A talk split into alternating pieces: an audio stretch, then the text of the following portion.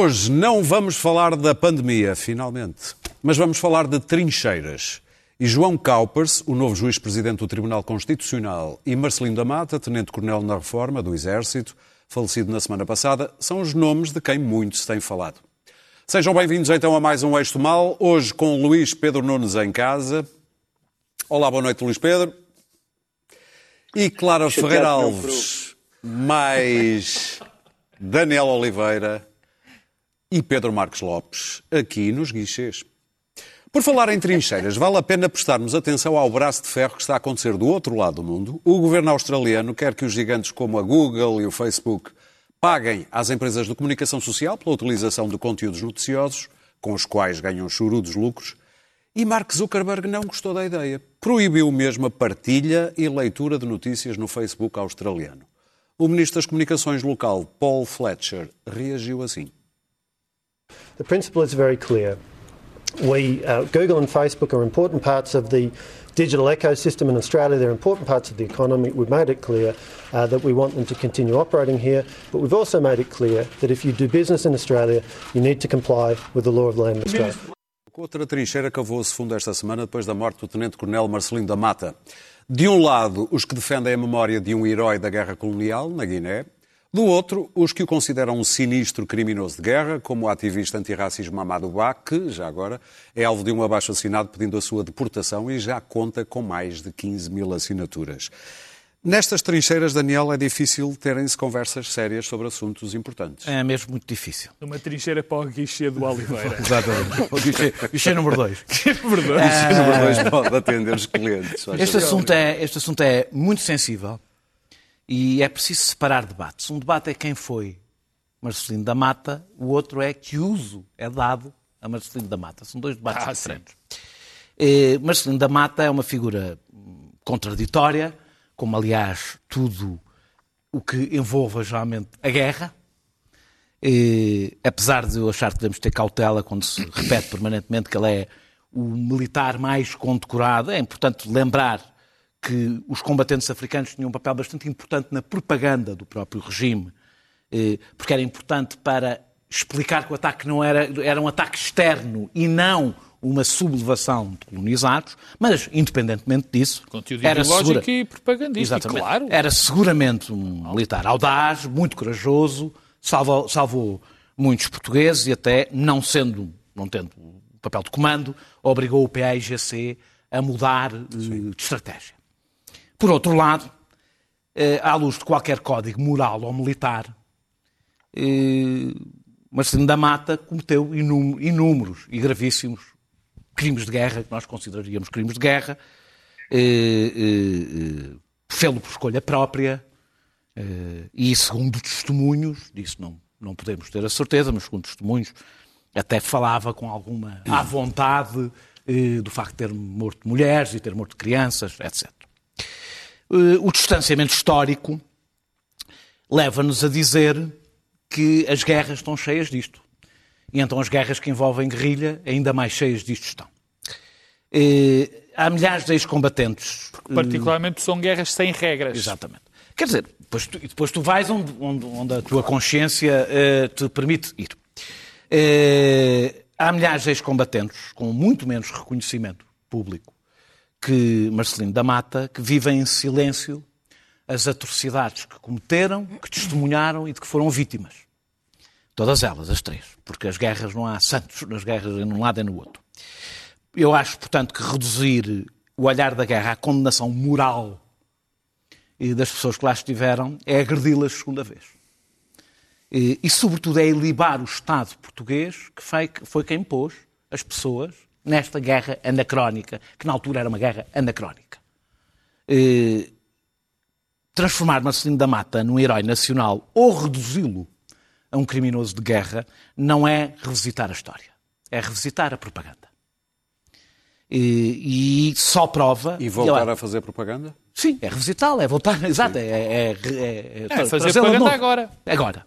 Eh, e só prova que 50 anos depois, e esse é se calhar o debate mais difícil e mais interessante, nós continuamos a não estar preparados para falar da guerra. Uma guerra que acabou quase há 50 anos e começou há 60.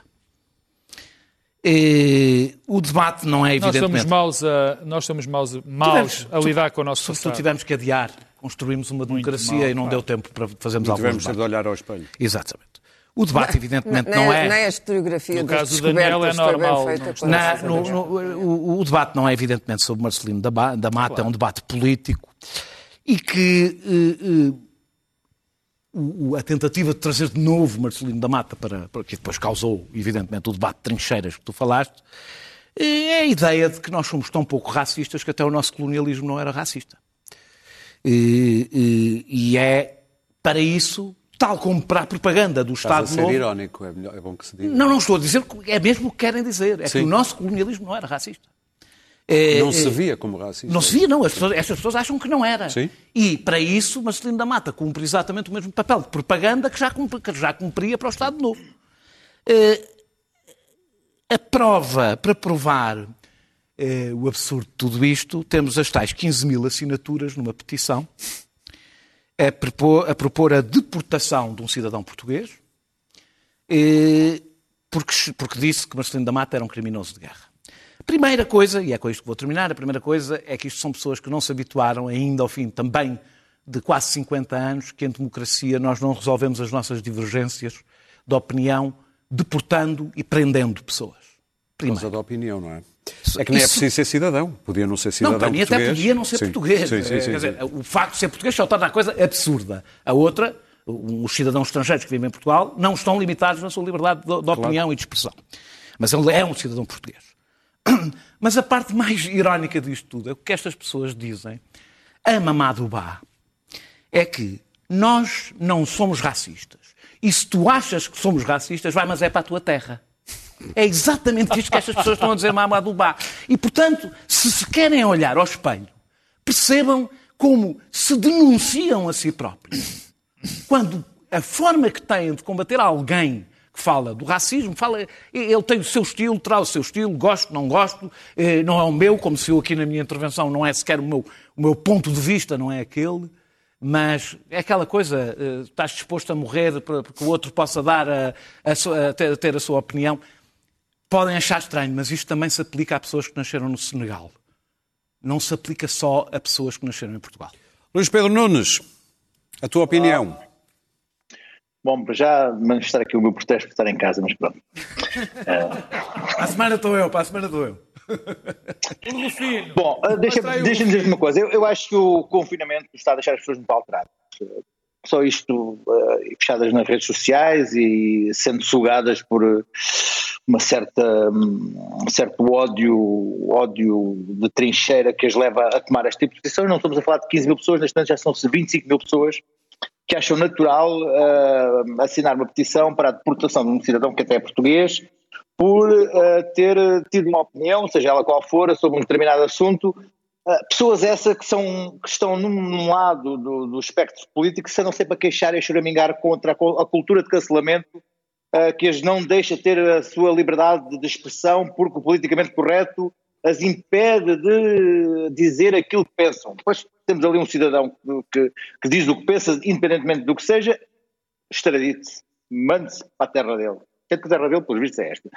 Mas isto só mostra como estamos um pouco ah, fora do nosso ah, habitual bom senso de que é apanhar ah, pelas manhãs e vento pela tarde e estamos fechados em casa ah, a olhar para o Facebook e a destilar este tipo de, de pouca razoabilidade. Em relação ao Marcelino da Mata, é interessante que eu há uma semana tinha dito que o Marcelino da Mata tinha morrido e não tinha dado por ele e que era uma figura complexa. Não sabia eu que uma semana, que, no domingo estava a escrever um texto para o Expresso, a revista do Expresso fecha com demasiada antecedência, a dizer que só jovens uh, imberbes de, de, de extrema-direita estavam a, a, considerar o Marcelino da Mata digno de colocar num pedestal e hoje aqui estamos uh, a discutir este assunto depois de todo este uh, bruá.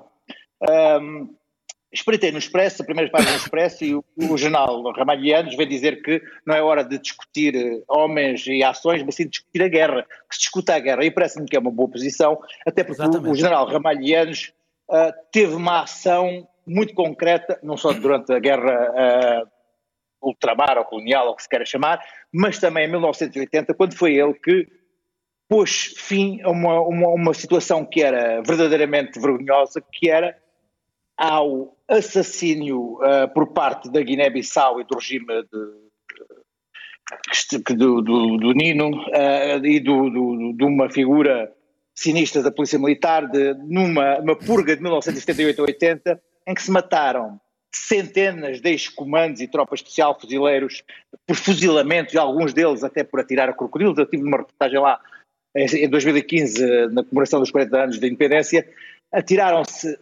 mataram-se centenas de, de, de ex-militares especiais uh, guineenses, africanos, que, que, que, como o Marcelino da Mata, muitos deles que, que, estiveram junto a Marcelino da Mata, e que depois da independência foi-lhes dado, foi-lhes dito uh, que iam ser integrados na, no, no exército guineense, uma improbabilidade como era, como era evidente, e que foram abandonados por Portugal, por, por, por, pelos seus camaradas, por toda a gente, e ficaram ali, obviamente, às mãos de uma, de uma, de uma política de Estado, de uma polícia de Estado brutal, e que acabaram uh, assassinados brutalmente. Portanto, também não há honra uh, que haja aqui para se puxar neste momento, nem vergonhas. Uh, é muito difícil retirar o homem do seu contexto naquele momento. Eu estive lá, e vi que os, os próprios militares, ex-combatentes do PAIGC, já não guardavam um grande rancor com, o que se tinha passado há 40 e tal anos ou há 50 anos. Era uma coisa que tinha acontecido.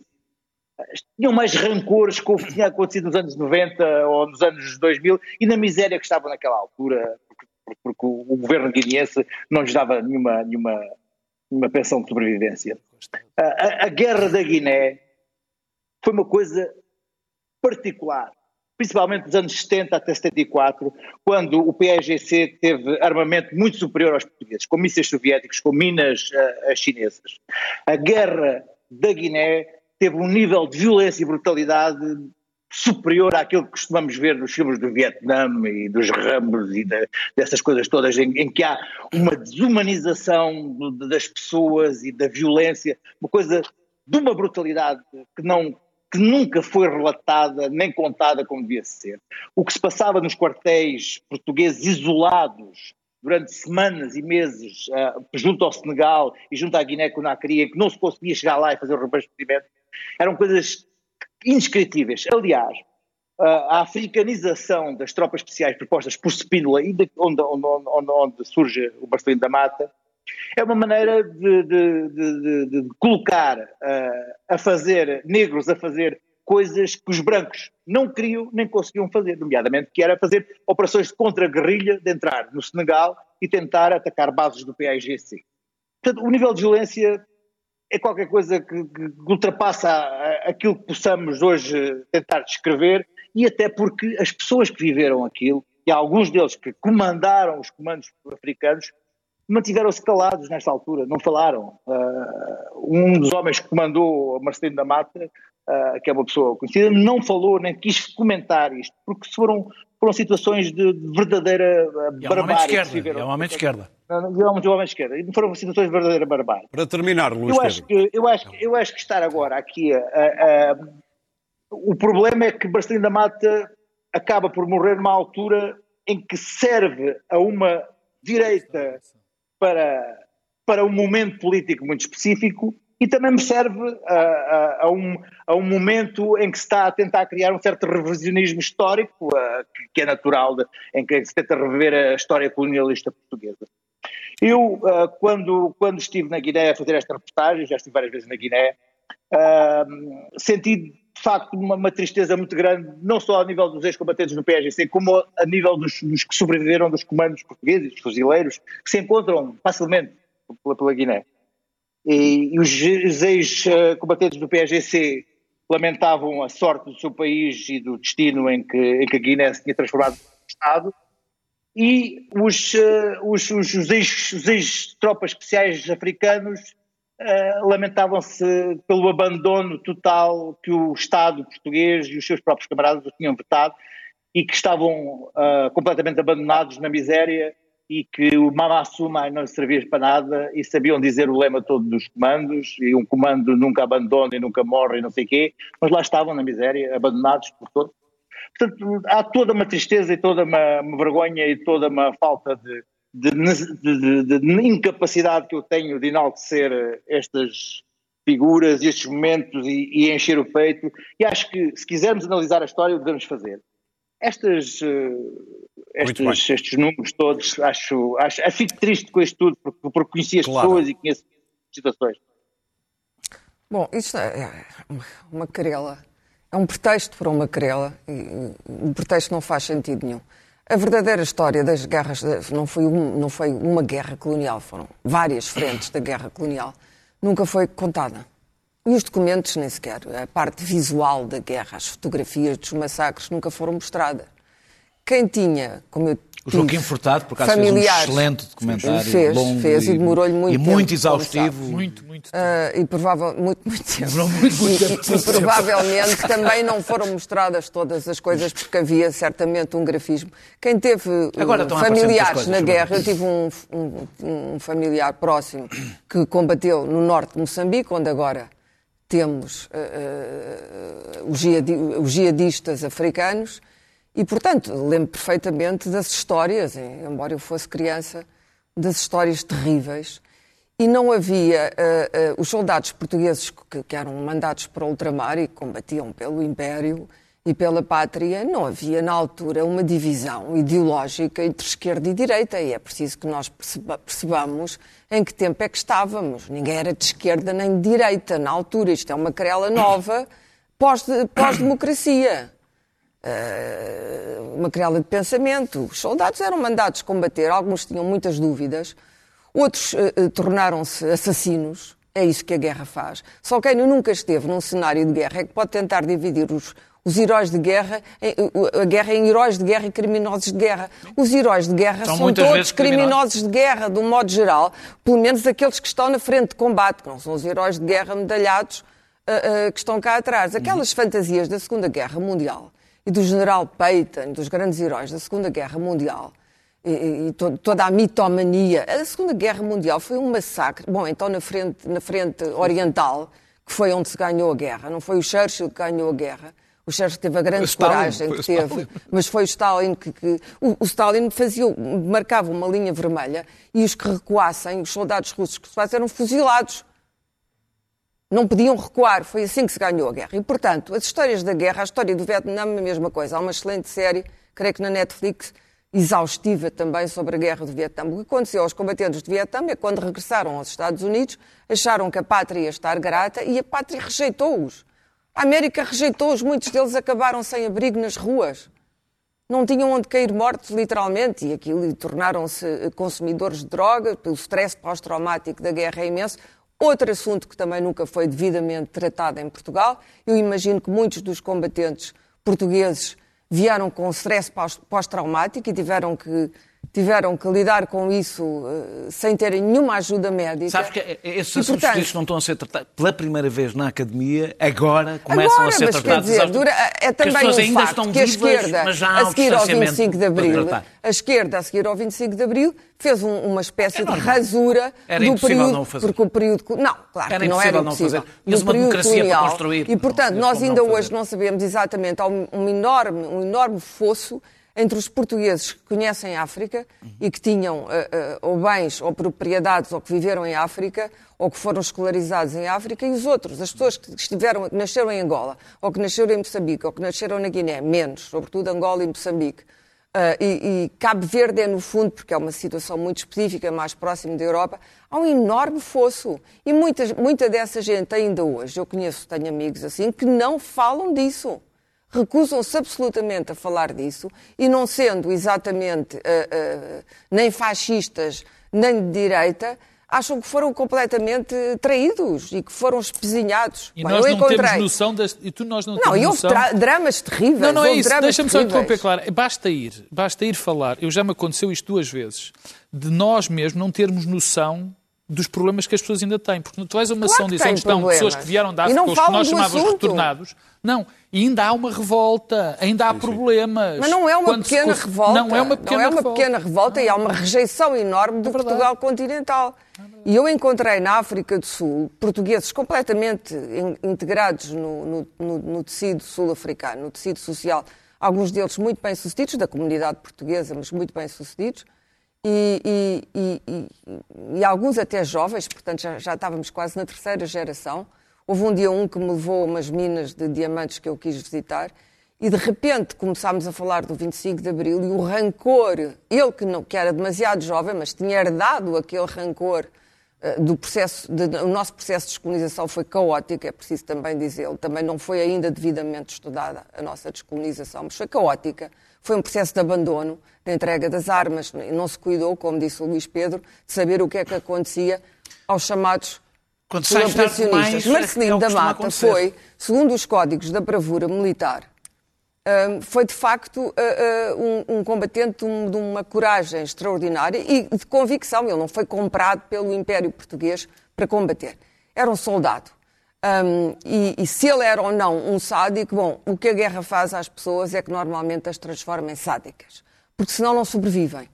A única maneira de sobreviver num cenário de guerra, e o cenário da guerra em África era terrível, era, era, era o mato, o medo do mato, eh, porque não é a guerra convencional, aquilo é uma guerra de guerrilha, exatamente como as guerras do Médio Oriente. E, portanto, eram cometidos massacres de parte a parte, eram cometidos crimes de guerra por aqueles que foram os guerrilheiros dos movimentos de libertação e crimes de guerra pelos soldados Muito portugueses. Bem. E esses crimes de guerra à noite eram descritos na caserna sem um mínimo de. Uh, uh, Uh, não havia ali um juízo moral. Não, o juízo moral na guerra é um bocadinho difícil ter um juízo moral e a seguir ir matar talibãs, não é?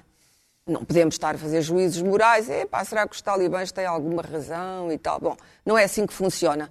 A guerra obedece aos comandantes e os próprios militares que depois fizeram o 25 de Abril. É preciso dizer que o 25 de Abril não foi feito não foi feito para dar a liberdade aos portugueses. Foi também feito para isso, mas foi feito por gente que queria acabar com a guerra, que achava que a guerra não fazia sentido. Portanto, foi um movimento revolucionário, e ainda bem que foi, mas foi um movimento revolucionário de gente que tinha chegado ao fim relativamente àquela guerra.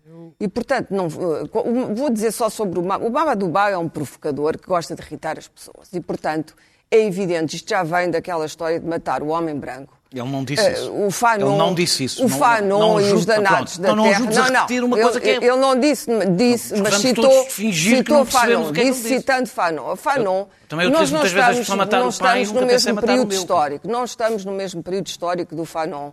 Fanon escreveu aquilo, aliás, com um prefácio do, do Sartre, que é um prefácio de uma violência, apelar à violência, uma coisa louca, uma das coisas mais loucas que o Sartre escreveu. E o, o Fanon escreveu aquilo num período que tinha a ver com a guerra da Argélia, outra, outra guerra de libertação terrível, tal como a nossa. E, portanto, eh, não faz sentido, no século XXI, numa sociedade democrática, eh, estar a citar Fanon sem esperar que haja imediatamente uma reação, que é uma reação que é uma reação claro, já agora evidente. faz um contexto. Ele não estava a falar numa coisa, ele estava a falar numa conferência de, de ativistas tá bem, mas eu, eu ouvi, que não era desculpa, pública. eu vi o vídeo. O problema é com a porcaria do... O problema é que agora todas as coisas são no vídeo. Vamos ouvir o Pedro, que ele está ali há meia hora à espera. Foi o que foi dito. Evidentemente que a maioria das pessoas que ouvem aquilo mas que não, não, era para a maioria das não pessoas. leram o Fanon não era para a maioria aparece fora de contexto imediatamente. E, portanto, todos estes movimentos, que a meu, meu ver são um bocado estúpidos, da deportação, de querer a deportação. O que isto dá, é evidente que isto acaba por. qual é o partido que vai sempre capitalizando com este tipo de frases? Que é Muito é bem. Ele, é? O do André Vamos Ventura, ouvir, Pedro. evidentemente. Bom. A morte do, do Tenente-Coronel Marcelino da Mata poderia nos eh, ter ajudado, como comunidade, a, a pensar, ou pelo menos uh, começar a pensar, naquilo que foi a nossa guerra colonial, a tentar exorcizar alguns demónios, a tentar perceber e a transmitir às gerações, até à minha, por incrível que pareça, eu sou velho, o que foi de facto a guerra colonial. Infelizmente, uh, não é isso que está a acontecer. E isso para mim é o que é mais, mais, uh, mais chocante. Porque a questão que se, que se levanta é, é, é, que isto, neste momento, está a ser utilizado. Quer dizer, nós estamos todos em guerras de trincheiras. Estamos todos, não. Eu não estou. Mas a maior parte, o, o, o país político, o país social, digamos, está numa guerra de trincheiras. Cada um escolhe a sua. E, portanto, até este tema, que devia ser um bom, até um bom princípio, coitado, que me perdoa a família e o próprio Tenente Coronel Marcelina Mata por eu estar a dizer aproveitar a morte Sim. de alguém para uma discussão, não é, esse, não é esse, o contexto é outro, para termos esta discussão de forma saudável. Infelizmente é impossível. A direita, eh, não é bem a direita, quer dizer, o CDS e os Chegas estão a tentar aproveitar isto como uma espécie de legitimação, de um, quase um fator identitário para eles, porque não têm bandeiras, porque de resto os outros partidos até se portaram do Partido Comunista Português ao PSD de maneira bastante civilizada, as autoridades também, só tenho a elogiar, Presidente da República, o Governo, a própria nota da Assembleia da República é algo quase inócuo. Bom, nós, nós não conseguimos, Sim, quer dizer... não houve mesmo, é que é importante dizer, aqui não houve, pelo menos do ponto de vista partidário, não, dois não, lados. Não, não. não. Um lado quer tentou cavalgar eu, eu, eu, tenho sempre, eu, eu, tenho muita dificuldade, tenho muita dificuldade, e era isso que eu gostava de me ver ajudar, eu tenho dificuldade em, em compreender a incapacidade que nós temos de falar de nós próprios e da nossa história de a encarar de uma maneira normal. Ainda para mais, nesta altura, cada vez que se fala na história, diz-se, bom, aqueles foram, nós fomos os assassinos porque tivemos a, a, praticar uma colonização, os outros foram os humilhados. Quer dizer, isto não é assim. Depois, esta condenação dos crimes, de, quer dizer, todas as guerras, a Clara tem toda a razão, quer dizer, todos os, todas as guerras, particularmente estas, têm crimes de guerra. Há crimes que se praticam. É verdade. São certos? Não. São imperdoáveis? Claro que sim. Mas, quer dizer, a história não é só as coisas boas que se passaram, são também muitas das más. Quer dizer, eu não. Onde é que eu começo a condenar pessoas? Quando é que eu começo? Dos, dos, dos, nossos navegadores que ceifavam toda a gente, matavam toda a gente. De, como, onde é que eu ponho o traço? É, quer dizer, em larga medida, em larga medida, nós eh, também temos um problema. É que continu, há, há, um, há uma consequência dessa nossa falta de exorcizar estes males que é a maneira como tratamos os nossos antigos combatentes. Nós temos tratado mal é os nossos antigos combatentes. Muito mal. Provavelmente. Mal e deixámos-nos sozinhos completamente. Não, os que lá estão, os que lá ficaram, com certeza. E os que voltaram também. Tratamos mal. Provavelmente porque por causa dessa dificuldade que temos de lidar com essa situação. E também, deixa-me dizer, tipo, porque também a relação com os, com os ex-combatentes se tornou, a dada altura, numa guerra de trincheira. Que também se transformou, é verdade. Isso também é, é verdade. Vamos lá ver se a gente se entende. As pessoas que foram para a guerra... São vítimas da guerra. As pessoas não são só vítimas da guerra, têm, du têm duas, duas dimensões. É, são, de facto, vítimas de uma guerra, mas, mal ou bem, são nossos irmãos. E foram porque uma comunidade a determinada altura, mal, mal, tomou aquela atitude e nós não os podemos tratar como se, como se eles fossem uns bandidos. Marcelino da Mata foi um homem que esteve numa guerra. Foi condecorado, obviamente, à face dos valores dessa altura. Claro que uh, uh, não foi ele o único, eu não sei se ele praticou, não faço ideia, algum uh, massacre ou não. Mas portugueses a fazer massacres. Nambuangongo, alguém está tá, tá esquecido? De todos os massacres que nós praticamos, quer dizer, nós estávamos em guerra, que é também, tudo. Que também não falamos dele. Que também, também não, não, falamos, falamos dele. dele, quer dizer, nós não falamos, esquecemos isto. E, claro, uh, uh, que isto é sempre um tema que nos confronta de tal maneira que nós não conseguimos falar dele. E nem vamos falar nesta altura. Porque não vamos conseguir. Tu repara uma coisa, eu termino já. Sim. Tu repara uma coisa, o que é a literatura, ou os filmes que foram feitos sobre a guerra colonial e depois compara países que tiveram guerras coloniais muito mais pequenas que as nossas. Que, repara, nós tivemos várias guerras mas ao mesmo tempo. Mas tiveram há mais tempo. Não, porque quer dizer, sim, sim, A guerra da Argélia também sim, demorou muito tempo a conseguir, é conseguirem discutir. É, não, é bem, não, foi mais depressa. Foi mais, e com consequências piores. Eu, por exemplo, não acho. Nós fizemos um grande feito neste. Um dos grandes feitos da nossa democracia foi ter assimilado um milhão de pessoas sem grandes conflitos sociais. Enquanto os argelinos uhum. tiveram os conflitos que tiveram. Bom, mas para terminar, deixa-me só dizer uma coisa em relação a Mamadubá. Primeiro, para as pessoas que acham que nós não vivemos num país, eu digo isto muitas vezes, profundamente racista, eu acho que há sinais tão evidentes, todos os dias, que eu até me choca que as pessoas não percebam. O texto para deportar Mamadouba, a petição, peço desculpa, é um ato absolutamente de um racismo violento. As pessoas que eu vejo em alguns canais de televisão a falar de Mamadouba, aquilo não é argumentar. Aquilo é ódio racial, muitas das vezes. É horrível dizer isto, mas é insuportável ver aquilo. Claro que eu acho que Mamadouba não esteve bem no tipo de comentários que fez em relação a Marcelino da Também Mata. acho que não é a maneira, não é a forma. Não é, não é forma de fazer. Acho que estamos todos. De... Eu, Muito bem. eu estou de acordo. Agora, é a opinião dele, grave, que pode, provavelmente, alguém se sentir ofendido e processar. Agora, deportar um português ou deportar um estrangeiro por dar uma opinião. Mas quer dizer, nós já temos 25 mil, nem sabia, Luís Pedro, é que 25 mil pessoas que querem deportar um português. Já, já atingimos um nível, de facto, extraordinário. Meus caros, vamos ter uma volta só mais, mais só- curta. Só, só, só, só um acrescentezinho. Muito Não, é rápida, Luís. Pedro. Mínimo, mínimo, mínimo, mínimo. A, guerra na Agora Guiné foi de tal maneira. gosta de falar a segunda vez. Já percebi. Não, só a guerra da Guiné foi de tal maneira brutal e violenta que os ex-combatentes, os guerrilheiros do PAIGC costumam dizer que foram eles que provocaram o 25 de Abril. Porque os, os, os capitães de Abril estiveram todos lá na Guiné e. Não é completamente e, falso. E viram, e, viram, e viram a violência que foi a, a guerra da Guiné e os, os, os- o PAIGC costuma dizer que foram eles que, que fizeram com que os capitães de Abril fugissem para Lisboa e fizessem um golpe militar. É só para ter a ideia da violência e da barbárie que foi aquela, foi aquela guerra na Guiné, que não teve Sim. retornados, não havia retornados, e é um país também do Alentejo. É Aliás, Spínola era foi- o superior hierárquico de Marcelino da Mata e foi nosso primeiro presidente, não eleito, mas foi o primeiro não presidente esquecer, 20, não após 25 de Abril. um dado ainda mais importante. percebeu- É que o meu querido tio é Manel foi um herói da Guiné, porque também esteve na guerra na Guiné. Já toda a gente médico. falou de familiar. Pois foi o meu primo, é mesmo verdade, que tirou das mãos do MRPP o Marcelino da Mata. Salvou. Foi o Diniz da Almeida, meu primo, que tirou Ai, tu és lá. primo do Diniz de Almeida, tinha que Muito bem, vamos agora falar. Olha, eu peço-vos, meus caros, agora isto é sério. rallies. É um penicozinho. Isto é muito pequenino. Bom, uh, vamos ter agora uma ronda muito mais rápida. Apelo muito à vosso- ao vosso poder de, de síntese. Para falar de João revelação. Caupers.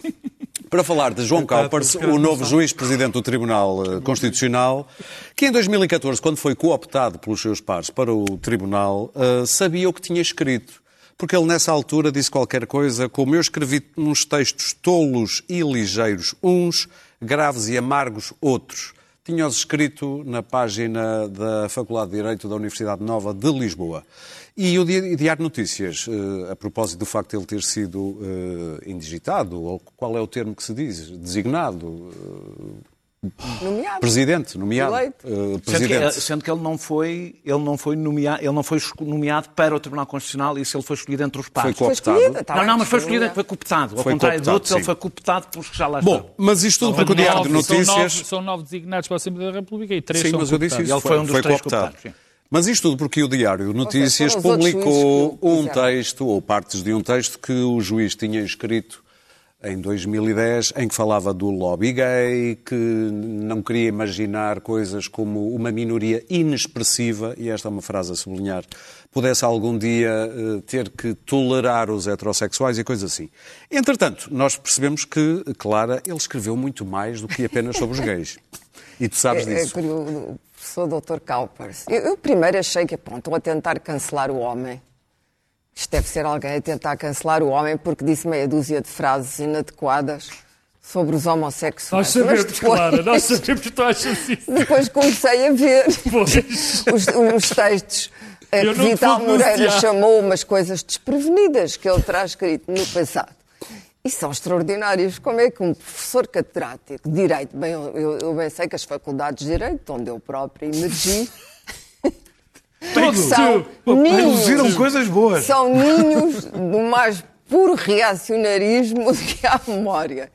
E, portanto, eh, tinha alguma curiosidade de saber o que é que ele pensava sobre as mulheres e direitos das mulheres e tal. É exatamente como os homossexuais. Só que isso depois eh, eh, intermeou algumas das sentenças que ele proferiu. Bom, mas fui ler os jornais e as revistas andaram lá a escavar no passado desprevenido do professor Kaupers e cheguei à conclusão de que um homem, por mais refinado que tenha sido pela, pela, eh, pelo quid juris, pelas regras dessa maravilhosa construção que é a ordem jurídica, pode exprimir, e não foi assim há tanto tempo, 2010, 2011, as opiniões do motorista de táxi de aeroporto depois de um dia muito mau no trânsito. Muito aborrecido, claro. Porque é exatamente disso que se trata. Aquilo são opiniões. Taxista de aeroporto muito irritado porque são sete da tarde e apanhou um, um, um, um português que vai para o Arieiro. E ele gostava de ter ido para Sintra. E então começa, ali na Gago Coutinho, começa a dizer, porque isto aqui e tal, os homossexuais... O E não diz homossexuais, Eu- não é? Há umas frases que são pérolas. Uh, o- o- os homossexuais serem iguais aos vegan e aos apoiantes do Dalai Lama é do melhor. Sobretudo os apoiantes do Não, Dalai a Lama melhor devem é, ter a melhor adorado. é cartazes que promovem a homossexualidade do género. eh, Não, hum, se calhar deve ser bom ser gay. Deixa-me Mas cá depois, experimentar. ah, ah, ah, porquê é que ele se preocupa? O tema do Carlos Castro, por exemplo, que é um tema, enfim, ah, com a sua dose de sordidez pelo crime, não pela homossexualidade, e, portanto, aquilo é, é, é, é descrito em puro, em puro jargão de taxista chateado do aeroporto. Como é que é possível que alguém com este tipo de opiniões, mas depois vêm os políticos, ele ele acha que os políticos são todos uns malandros corruptos, portanto, a mesma, o mesmo Também tipo fala de nós, salvo seja. que é fala tudo dos uma maralha. É, é curioso porque ele é, é- ele é apreciado pelo Partido Socialista, o que neste país é o equivalente a ter um bom seguro de vida. Pelo menos agora. Para terminar, e, portanto, temos menos é tempo estranho, agora. porque isto, eu não sei, acharia que, que havia aqui uma colisão com aqueles valores humanos do Partido Socialista, mas, pelos vistos, o professor Vital Moreira, um grande humanista da nossa praça, mas desse ninho, acho que se chama Faculdade de Direito da Universidade de Coimbra, veio defender o professor Calpers, porque de facto isto é a mesma tribo, a tribo, a tribo dos catráticos de Direito, e era Ah, preciso chama-lhe opiniões pouco ortodoxas. pouco ortodoxas. Mas não são, são até do mais muito ortodoxo que Pode há. ser mais Muito bem. Pedro, vamos ouvir o. Pedro. Eh, Bom, eu não vou perder muito tempo. Eu acho sinceramente, e agora a parte séria do- da, da questão, eu acho sinceramente que ele não devia ser presidente do Tribunal Constitucional, porque um homem que- que tem este tipo de juízo primitivo, grosseiro e, e muito pouco sofisticado do ponto de vista do quid juris, eh, havia sempre é quid juris ou quid juris, tão pouco sofisticado, não deve ser o presidente do nosso tribunal mais importante. Que diabo? Isto é o tribunal que defende os Pedro, direitos dos portugueses, direitos este juiz fundamentais, invocou- a lei fundamental. Não, o professor Cowper não deve ser presidente do Tribunal Constitucional. Ele invocou também, vale a pena dizer, para ser justo, que isto eram apenas textos que queriam promover o pedagógicos, debate. pedagógicos. Não digo pedagógicos, mas queriam promover o debate. não é? Sabes? Não, eu gosto da pedagogia. E fala que de é- um conceito interessante, que é o direito ao esquecimento. Quase que quisesse Claro. que a gente se esquecesse Não, sabes que escreveu. eh, eh, eh, essa, essa ao parte, eu acho essa parte particularmente ofensiva à inteligência das pessoas. Eh, Como também acho que eh, Vital Moreira Eu acho que ou ainda está é pior a desmemoriado... retratação do que o que ele escreveu, para Sim, te dizer a eu, eu acho que ou está desmemoriado o professor Vital Moreira, ou então está com uma noção do tempo muito esquisita, porque acha que na altura que o conselheiro João Caupers disse isto, não havia, havia outro tipo de mentalidade, eh, portanto não seria grave. Há 11 Bom, anos. Eu lembro-me que foi exatamente no dia ou na altura em que estávamos a aprovar o casamento entre pessoas do mesmo sexo que estas declarações foram feitas. Portanto, a comunidade nessa altura já não achava isto ou mesmo que achasse, já não era o que estava expresso na lei. Bom, em frente. Bom, eu vou, deixa-me começar pelo fim, para ser rápido. Eu, eu sei que o, não ser eu sei que o conselheiro do Tribunal Constitucional, do, o, o conselheiro Kaupers, presidente do Tribunal Constitucional, é um jornalista emérito. Eh, espero, francamente, que não traga as suas, opções, as suas opiniões pessoais no momento em que estiverem em causa direitos das minorias. Infelizmente, não estou nada, nada certo disso. Pior, estou muito preocupado, porque eu li o que ele disse no excelente trabalho do Diário Notícias Descoberto, que, que descobriu isto e que foi ver. Eh, eh, e o que vem lá, e portanto eu não tenho tempo, porque gostava de dizer as frases, mas não tenho tempo, é paleio de tasca, não tem outro nome, mas um paleio de tasca convicto dito por um conselheiro, onde se fala de lobby gay, fala-se de lobby gay, diz que há uns cartazes que promovem a homossexualidade, ou seja, as pessoas veem aquele cartaz, hum, se calhar... eh, Também vou ser gay. se calhar também vou ser gay. Dizer que os vegetarianos também são uma minoria como, como os homossexuais e, portanto, hum, enfim, porque é que uns têm direito, têm tanto espaço televisivo, têm tanto espaço mediático e os vegetarianos não. Portanto, foi, e, eu, e, isto, E os budistas, E eu é? só estou a começar, eh, só estou a começar, portanto nem vou, deixo mais algumas para o Daniel. O que me aborrece, o que me aborrece não, o que me preocupa muito nisto, são duas coisas. E são com essas duas coisas que, que eu termino. É que claramente o professor João Caupers, claramente, não tenho receio nenhum das palavras, não percebe dois conceitos. Primeiro, não, não percebe o conceito de minoria. Quer dizer, a minoria, a, a- a minoria não é. hum, não se define pelo número de pessoas que a constituem. Minoria não é uma seita. Não é, não é pelo Não é número de seita. pessoas que a constituem. É pelos direitos que se visa defender. Por um, por um conceito geral. Nós não podemos votar a favor de tirar os direitos a minorias. O não, não, não é, a maioria não define uma democracia, nem um Estado de Direito. E, em segundo lugar, o que ele não percebe, e não percebe mesmo, e ele que não venha insultar a nossa inteligência, porque disse-o há 11 anos, tinha 58 ou 59 anos. O que ele não percebe é uma coisa, porque é que estão aqueles, aqueles grupos na Constituição e não estão os vegetarianos ou os amantes do Dalai Lama. Estão porque aqueles grupos são grupos que foram historicamente maltratados.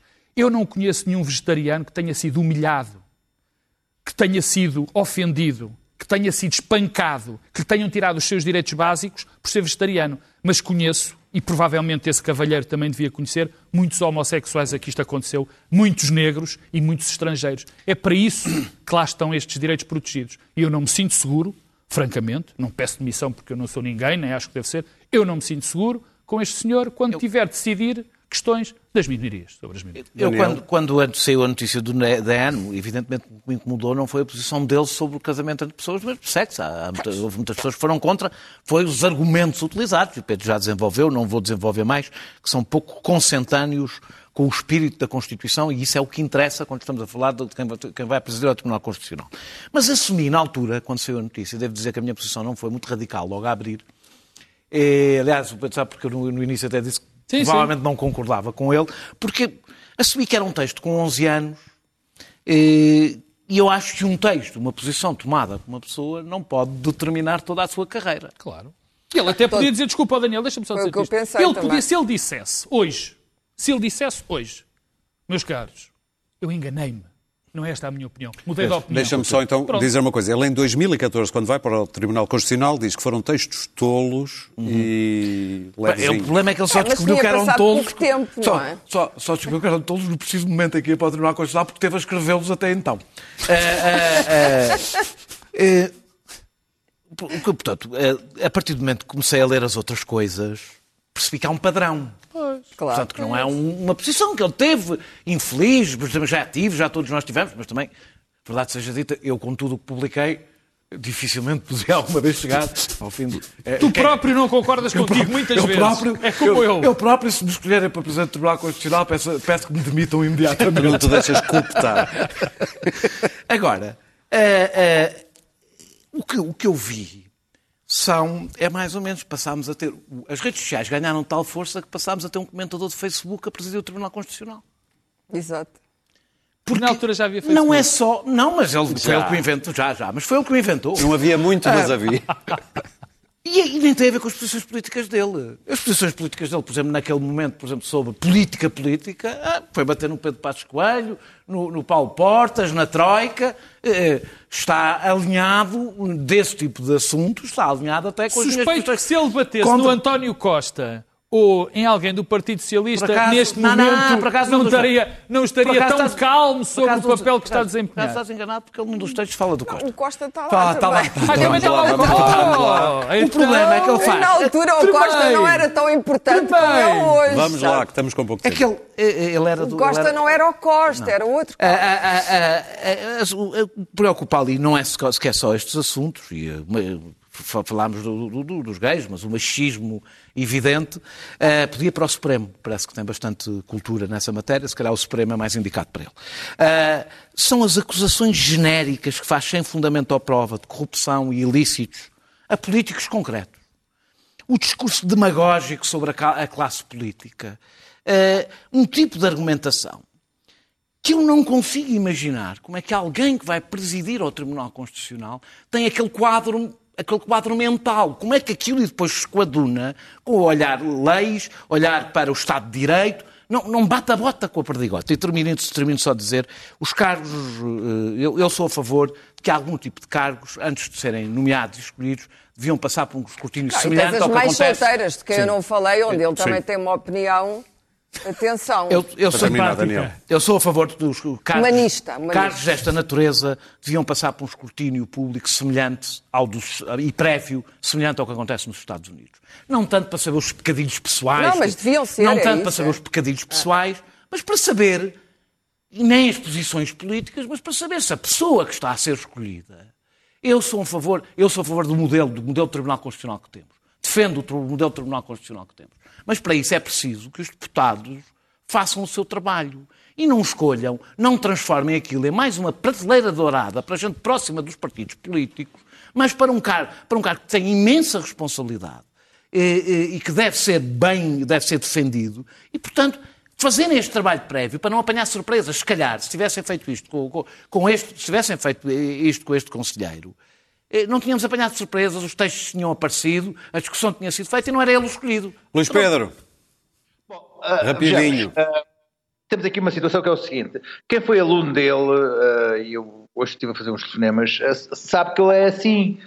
e, e diz que, que, que isto não são os textos, que ele, ele, existe neste tipo de, de, de- de argumento e de, existência mental. Portanto, não foi uma surpresa e não, é, não são textos tolos. Portanto, nós temos aqui uma, uma possibilidade, temos aqui dois, dois, dois elementos. Um é Uh, um, com estes textos uh, pudemos fazer uma viagem pela mente do Presidente do, do- do Tribunal Constitucional e descobrimos a possibilidade de uh, o Presidente do Tribunal Constitucional ser em si próprio uma pessoa anticonstitucional, o que é, o que é um pouco preocupante, porque nós vamos ver nos direitos Ou mesmo inconstitucional. não, ou inconstitucional. No- nos direitos dos homossexuais, no que ele diz do caso da criada que engravida do patrão e que depois o filho não pode ter direito a caçar dinheiro, não sei o quê. Ah, o que ele diz da senhora Merkel, ah, ele apresenta-o, o PS apresenta-o como iliberal na economia e iliberal nos costumes. Quer dizer, eh, para presidente do Tribunal Constitucional acho um mau princípio, mas pronto. Ah, e depois, ah, as apreciações pessoais que ele faz denotam ah, um, um conservadorismo atávico já ultrapassado que levanta outra questão, que é o facto dos seus pares considerarem que aquele é o melhor pessoa para, ser, para presidir aqui o órgão. O que faz pensar que os pares são eles próprios idênticos. Ou que seja, que o, que o Tribunal Constitucional seja constituído por juízes inconstitucionais ou anticonstitucionais. O que deixa, quer dizer, deixa um pouco perplexo. Como é que aquele é o melhor de todos para presidir? Mas o mais interessante é, ah, o nosso, nosso sistema devia ser como o americano e tal, ah, ah, ah, tem, o- tem o pior, tem o pior, porque, mas, mas nós abrimos a página da Wikipédia audição pública. Vamos- e vamos lá ver o seguinte: esse- à frente de cada juiz está um partido. Está, está um partido, mas este, este tem lá o PS à frente. Tem lá um PS à frente. Estão 5, 6 com o PS, um com o PS, 5 com o PSD, um independente e um com o Estimado, CDS. estimado. Portanto, a Mata Mouros do PS, do CDS, um independente e depois cinco. Enfim, nós temos juízes que permitem ter um, um cunho de partido para entrar no Tribunal Constitucional. Muito bem, Luís Pedro. Portanto, nós temos o pior de todos os regimes, que é não são, ah, não, não, não vão a uma comissão dizer o que pensam, mas são escolhidos pelos partidos. Não vai haver tempo para Portanto. É, o- é o que vos digo. É Nós temos a- aparentemente um tribunal constitucional com pessoas que, quando descobrimos o que elas pensam, Então fica ficamos a achar que elas não respeitam a Constituição. Isto Muito é bem. péssimo. Clara, uma Não, frase. eu acho que o Pedro Marcos Lopes disse a frase certa, que é a insegurança. Não me dá segurança que este homem presida ao Tribunal Constitucional. Eu vou dar um caso. António Mexia tem neste momento uma decisão pendente no Constitucional. Ele tem umas frases sobre o António Mexia, da época, absolutamente Nós extraordinárias. já sabemos a opinião que ele tem sobre Quer muito dizer, como é que é o possível? Nós, toda a gente tem que ter os seus direitos fundamentais salvaguardados por este tribunal. E o. Em que medida é que eu me posso sentir segura se eu alguma vez, por exemplo, recorrer para Muito o bem. Constitucional, sabendo que disse sobre este senhor o que disse e que ele vai lá estar? Muito não bem. me sinto segura porque não há imparcialidade neste homem. Temos uma Não hipótese. Nós temos dois minutos e meio até ao fim do programa. minha, ou há que não 30 segundos para cada um, ou há duas notas. 30 segundos, que a minha 30 rápida. segundos. Ok, Daniel, Digo, mostra não, lá. mas Eu ele não não vai dizer 30 segundos, eu vou dizer não, não, Não, não, eu dou, Eu eu vou dou ter outros o tempo 30 que segundos. Eu dou outros 30 segundos. Eh, eh, eh, como vocês sabem, têm sido impostas limitações à liberdade dos cidadãos né, nesta pandemia, têm-se encerrado empresas, mas a Comissão Europeia e os, os Estados conseguem impor isto tudo, mas a, a Comissão Europeia só é incapaz de impor regras às farmacêuticas, eh, com dinheiro público, patentes não públicas e, sobretudo, informação não pública. O Parlamento Europeu conseguiu, eh, conseguiu ao fim de muita pressão, ter acesso a três dos contratos eh, e eh, este é o da AstraZeneca, que, que foi mostrado, penso que foi ontem, esta semana, por Manon Aubry, do, do Grupo da Esquerda Europeia. Eu, vou, eu escolhi algumas, não estão aqui as Rápido. páginas todas, mas foi isto. Oi, onde é que está? Mostra a pior, aqui. essa não é a pior. Estás a ver? Ah, essa é a mais importante. Estão a ver? É como os relatórios CIA. Informação muito do contrato. Isto é o contrato da União da Comissão Europeia com a AstraZeneca. O que vocês estão a ver a escuro é o que a Comissão Muito bem. Europeia não teve. Deixa-me só dizer o que é que é. É o que a Comissão Europeia não teve acesso, que é preços, prazos e cláusulas de responsabilidade. Tudo o que interessa. E isto é como funciona a Comissão Europeia perante estas empresas, enquanto os Estados podem parar o resto da economia, estes não podem parar. Pedro, A minha nota é uma, uma enorme homenagem a uma fantástica, extraordinária, divina atriz que nos deixou este ano, eh, que nos deixou esta semana, a Carmen Dolores. Eu, eu adoro teatro, minha, minha grande paixão. Eu já vi muitos atores e muitas atrizes em todo, em muitos sítios, para não marmar aos, aos cágados. Eh, nunca vi nenhuma com o nível, com a categoria, com a com, enfim, com aquela dimensão da Carmen Dolores. Era uma atriz absolutamente Muito extraordinária. Clara. Vou só rematar o que diz o Daniel muito brevemente. Há um, há um- um organismo eh, que é Ombudsman, tem este nome estranho, que é o que fiscaliza as contas da Comissão Europeia, as contas de Bruxelas, e que está há muito tempo a tentar ter acesso aos contratos com as farmacêuticas sem conseguir. O, que isto é, é- é absolutamente antidemocrático, quer dizer. Muito bem. É, é- é uma, é uma enorme desilusão saber, com todos os defeitos que tem a União Europeia, que é assim que é assim que funciona a grande burocracia com sede em Bruxelas. Luís Pedro, 30 segundos. 30 segundos. Eu estava aqui à vossa espera, eh, feliz da minha vida, eh, e passei pelo Correio da Manhã TV, que vejo com regularidade, eh, assim, sem nenhum problema, e vi que estavam do- dois, dois casos, dois cidadãos a ser detidos eh, por eh, falhas ao confinamento, um porque não estava a usar máscara, outro porque estava a beber na rua, polícia, polícia, polícia, detidos, algemas dentro do carro. Ora, um foi na Damaia e outro foi no bairro das Galinheiras. Uh, dois cidadãos uh, negros uh, e há dias passei aqui pelo restaurante Lapo, aquele restaurante de queques a cantar grândula e vi de facto a complacência com que uh, os queques granduleiros uh, são tratados uh, aqui nesta na, duas ruas abaixo e hum, o, o, a maneira como foram algemados ali nas bairro das Galinheiras e da Baia é verdadeiramente diferente. Não é por nada, mas um Muito caso, bem. outro caso e outro caso não é a mesma coisa. Daniel, diz a tua. Espera aí, diz a tua frase, porque eu abdiquei do vídeo Basta- do Pablo Acel. Estes Basta, senhores basta fizeram. lembrar o cerco policial que em maio foi feito ao bairro da Jamaica para eh, selar as portas de cafés que estavam abertos para perceber que a liberdade é um bem escasso e compra-se. Cassis não existe. Muito pá. bem, nós voltamos na próxima quinta-feira. Fica a música do homem que está a incendiar a Espanha, Pablo Acel, por baixo do nosso genérico. Até quinta. Especial dedicación al tan mal llamado gobierno progresista que ha perpetuado la represión y que cuando las calles han llenado por la libertad de expresión, poniéndose nerviosos, han vuelto a prometer hacer algo, volviendo a quedar en humo. Intentan parar la movilización, pero solo con esta ganaremos el pulso. Oye, tirano, no solo hay pa' tu padre que el grito republicano, tu tímpano taladre, al oprimido amo, odio el reinado opresor, que coma tu familia del contenedor. Hay una vida mejor que impedís violentos, que goces tu Rolex, llega al fin de estos tiempos. La Guardia Civil lo que siento examina, voy a decir como Corina, guillotina. Vuestra política asesina combatimos. Sois vosotros quienes enaltecéis terrorismos. Con terror queréis que no digan lo mismo otros. La justicia os desquicia como a Leticia el voto.